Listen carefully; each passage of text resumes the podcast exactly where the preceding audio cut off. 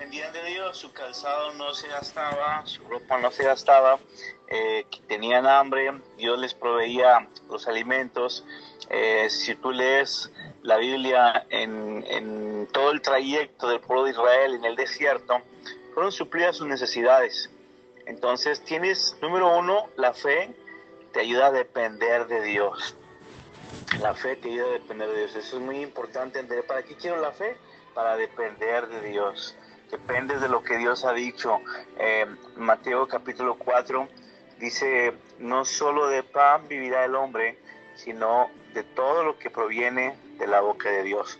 Entonces la fe te ayuda a depender de lo que sale de la boca de Dios. Eso es muy importante entender eh, que la fe juega un factor muy importante. Número, número dos, la fe no, no, no, no tan solo nos ayuda a depender de Dios, la fe nos ayuda también, punto número dos, a vivir lo que Dios ha dicho de nosotros.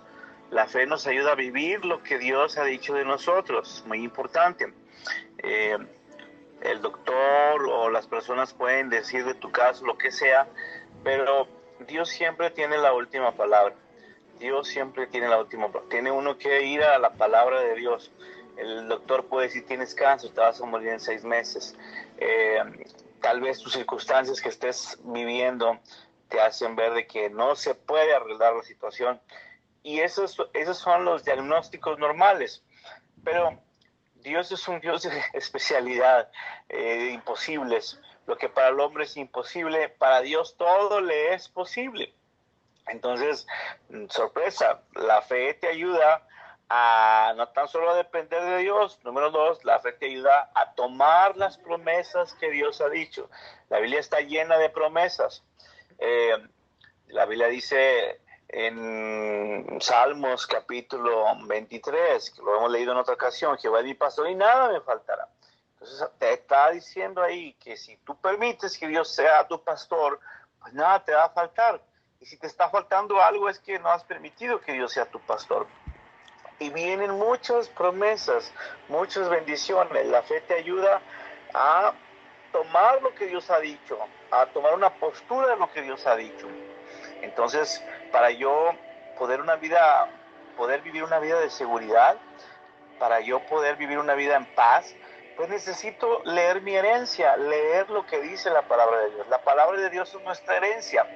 La palabra de Dios tenemos que leerla, tenemos que meditar en los caminos que dice la palabra de Dios. En la palabra de Dios vas a encontrar libros históricos, vas a encontrar libros poéticos, vas a encontrar libros que te hablan de la vida y obra de Jesús, los evangelios. Eh, y entonces cuando tú estás leyendo la Biblia, estás leyendo las cartas paulinas, estás viendo conclusiones, conclusiones que ellos iban teniendo. Eh, conclusiones que ellos iban teniendo. ¿Quiénes? Los grandes hombres de Dios tenían conclusiones acerca de Dios y no tan solo dependían de Dios, sino tenían ciertas conclusiones de Él. Si tú vas al libro de Hebreos, si tú me acompañas por ahí al libro de Hebreos capítulo 11, la segunda parte del libro de Hebreos es muy importante poder este, ver lo que dice ahí, porque cuando uno lee la palabra de Dios, dice, ah, caray, no, no había puesto atención a lo que dice ahí.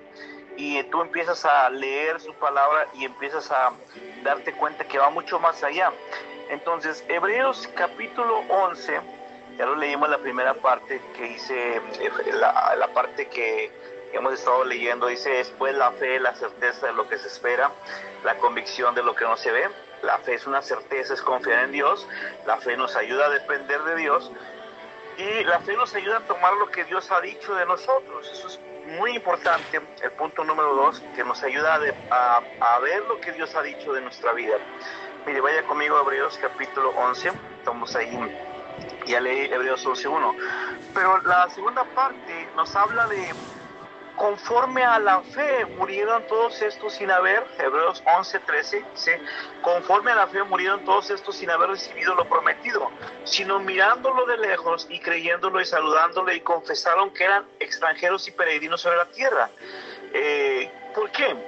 Pues dice la Biblia, eh, anhelaban una patria mayor. Estos hombres que, que le estoy hablando, Moisés, José, eh, ahí viven ciertos personajes, eh, pero fíjate, estos fueron puestos a prueba por la fe, estos, estos hombres fueron puestos a prueba, fueron puestos a filo de espada, otros experimentaron vituperios, azotes, hubo prisiones, la fe tiene que ser probada.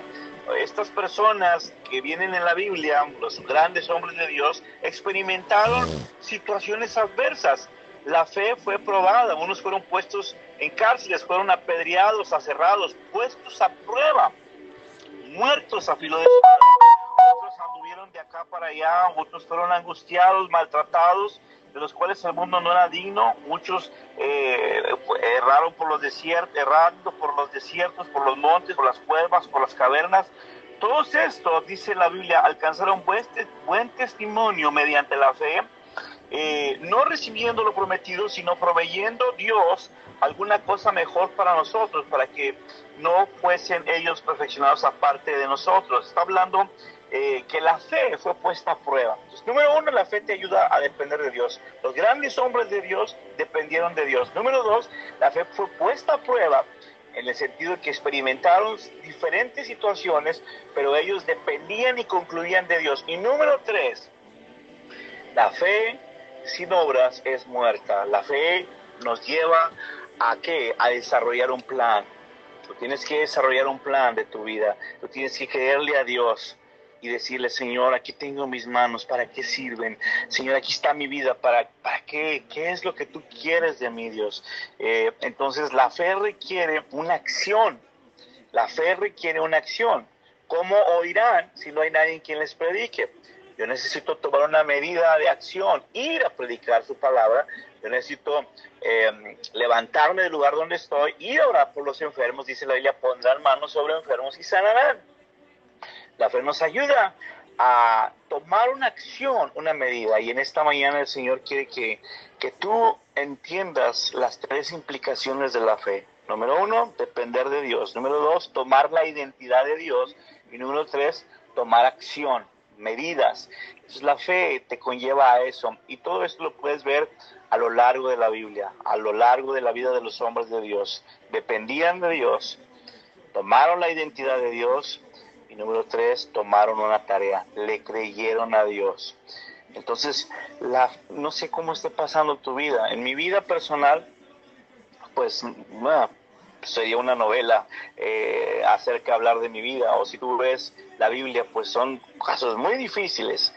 Yo no sé cómo sea tu vida ahorita, si es una novela tu vida. Al decir una novela, a lo mejor estás pasando diferentes situaciones en tu vida. Estás siendo probada, tienes tienes falta de dinero, y estás postrado en tu cama, a lo mejor estás pasando una angustia, una necesidad, a lo mejor estás eh, en, un lugar muy difícil donde, donde te sientes solo, donde sientes que pues vas a estar apartado toda la vida así en, en angustia, en dolor, pues déjame decirte que Jesucristo vino para darte vida y vida en abundancia. Déjame decirte que la Biblia dice, conocerás la verdad y la verdad te hará libre. Déjame decirte que hay promesas de Dios para tu vida, solo si las creo, solo si pongo una acción. Dios es fiel, dice la Biblia, venid a mí todos los que estén cansados y cargados, que yo los haré descansar. Entonces, Dios está muy dispuesto a sanarte si crees. Dios está muy dispuesto para llevarte a nuevas nuevas áreas en tu vida. Dios quiere proveerte, Dios quiere eh, que le conozcas como un Dios eh, diferente. Una cosa es predicar a Dios y enseñar acerca de Dios, y otra cosa es vivirlas, vivirlas. Yo, tu servidor, eh, pues enseñaba muchas cosas que no vivía. Y Dios me llevó a una situación de vivir lo que predicaba, vivir lo que enseñaba, todas estas tres cosas que te acabo de decir, pues tu servidor las ha vivido. Yo me acuerdo cuando vivimos en Estados Unidos ocho años, eh, fue una etapa difícil. ¿Por qué? Porque no tan solo eh, vivir en Estados Unidos, sí, es un país de muchas oportunidades, pero teníamos que creerle a Dios en muchos aspectos y nuestra fe fue probada. Nuestra fe no nada más hay que servir a Dios en tiempos buenos, vendrán tiempos difíciles y ahí es cuando tú tienes que desarrollar el carácter de Dios, de creerle a Dios. Y en esta temporada, en la temporada que vivimos en Estados Unidos, fueron lecciones de vida donde tuvimos que creerle al Señor, tuvimos que creerle de todo corazón. Ah, mm, nosotros podemos ver la vida de Moisés, cómo Moisés tenía una cultura, eh, fue criado en la cultura egipcia, pero fue, tenía 40 años con un sistema de pensamiento donde él se las sabía de todas, todas, pero fue llevado al desierto. Moisés estuvo 40 años en el desierto hasta que se le apareció una zarza que le decía, Moisés, quita tus zapatos porque el lugar que pisas santo es. Y Moisés decía, ¿qué es esto? Me está hablando una zarza. Eh, dice la Biblia que era un árbol con fuego que no se consumía. Y Dios le estaba hablando en medio del desierto para hacerle un llamado. Y le dijo Dios a Moisés, Moisés, tú irás y librarás a mi pueblo. Y Moisés dice, pero yo quién soy para ir a librar tu pueblo, yo quién soy. Imagínate la duda, la incredulidad que tenía Moisés. Pues Dios le estaba haciendo un llamado y le dijo, Moisés, tú irás a liberar mi pueblo. ¿Y en nombre de quién voy? Dice Moisés. Moisés dijo, Irás en el nombre del gran yo soy. La palabra gran yo soy significa el Dios todopoderoso. Irás en el nombre del gran yo soy. La palabra gran yo soy significa el Dios todopoderoso. En el original griego y hebreo quiere decir, Moisés, yo seré el Dios que tú necesites que yo sea cuando lo necesites. Voy a repetir otra vez más. El gran yo soy no tan solo es Dios todopoderoso, sino Moisés, yo seré el Dios que tú necesites que yo sea cuando lo necesites. Entonces, pues Dios iba a ser el libertador. Uno de los nombres que Dios tiene es el libertador. Entonces Moisés tuvo que creerle a Dios y, en nombre de quién voy? En el nombre del gran yo soy. Pero no sé hablar, yo soy, soy tardo de, lengua, tartamudo casi. Y Dios le dijo, irá Aarón contigo y te ayudará para que libres, liberes a mi pueblo de Egipto. Entonces, 40 años estuvo bajo la cultura egipcia y 40 años en el desierto. Pues básicamente se tardó un buen, un buen rato, pero pues Moisés tuvo que responder a Dios en el desierto y entonces Moisés empezó el, el llamado de Dios para desarrollarlo. Dios es el Todopoderoso. Dios será el Dios que tú necesites que Él sea cuando lo necesites. Dios los bendiga. Muchas gracias. El Señor les bendiga a cada uno de los que nos están escuchando en vivo en esta mañana. Bendiciones. Estamos siempre orando por cada uno de sus peticiones. Queremos decirles que es una bendición poder llegar hasta ustedes y compartir la palabra viva.